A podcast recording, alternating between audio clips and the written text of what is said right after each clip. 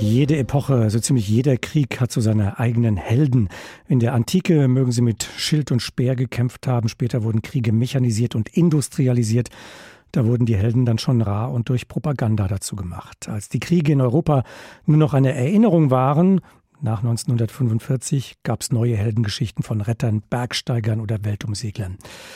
Jetzt ist der Krieg wieder zurück in Europa, spielt sich fast vor unserer Haustür ab. Da gibt es plötzlich neue Helden, die manchmal so wirken wie die Alten, die Männer und Frauen, die zur Waffe greifen, um ihre Heimat zu verteidigen in der Ukraine und an der Spitze Volodymyr Zelensky, der Präsident der Ukraine. Das ist unsere Sicht. In Russland wird man eine andere Heldengeschichte erzählen. Über die Heldenerzählung Zelensky habe ich mit dem Soziologen der Uni Freiburg Ulrich Böckling gesprochen, Autor des Buches Postheroische Helden, erschienen vor zwei Jahren. Wenn man sich die Auftritte von Zelensky anschaut, ist er ein Held? Wie nehmen Sie ihn wahr?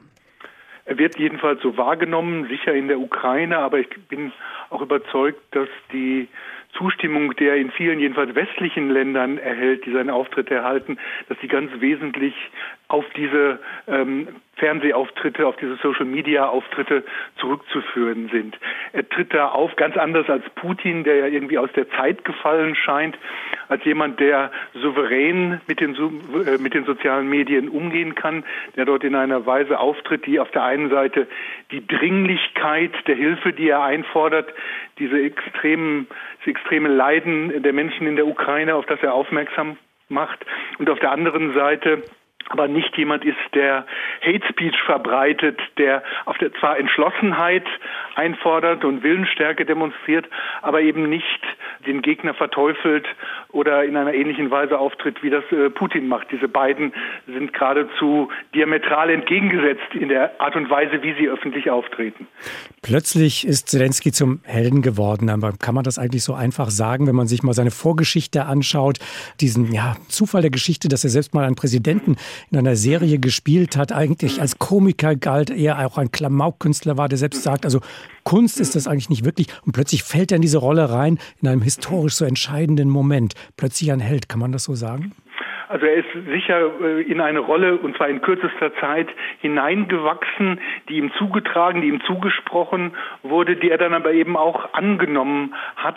Für Heldenfiguren gilt allgemein, zum Held wird man nur, wenn andere einen dazu machen oder einen als Helden ansehen. Und das kann man, glaube ich, auch gerade bei äh, Zelensky beobachten. Man wird dazu sagen müssen, dass Heldenfiguren immer auch ein Anzeichen dafür sind, ein, ja, ein, ein Marker dafür sind, dass es große Probleme gibt, dass es äh, Schwierigkeiten gibt.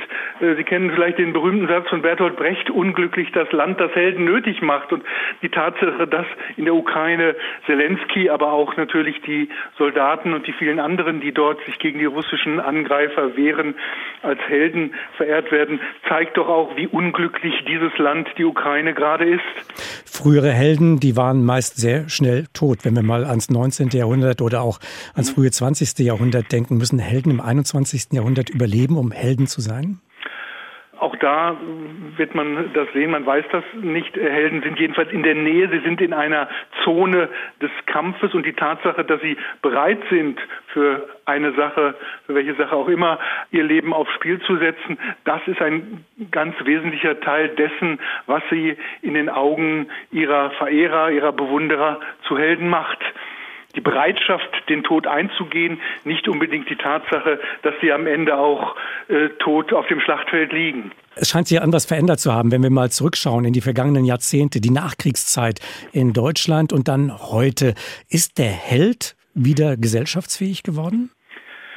Ja, es gab ja in den letzten Jahren eine Diskussion darüber, ob wir im postheroischen Zeitalter leben. Und es wird, und das war in der Tat in der Bundesrepublik nach 45 lange Zeit doch weitgehend desavouiert. Helden kannten wir noch im Sport oder wir kannten sie noch als Helden der Zivilcourage, die als Retterhelden, die in Krisensituationen, Überschwemmungen oder ähnlichem sich in besonderer Weise einsetzen. Aber militärisches Heldentum, da waren wir doch froh, dass das hier uns weitgehend erspart bleibt. Dass das jetzt wiederkommt, äh, wird nicht die Probleme lösen. Moderne Kriege, denken Sie an Drohnenkriege, brauchen keine heroischen Einzelnen mehr, die die militärischen Entscheidungen herbeiführen. Insofern bleibt der Krieg weiter postheroisch, aber die Heldengeschichten dienen der Mobilisierung dienen dazu, die Öffentlichkeit einzustimmen auf diese neue Situation.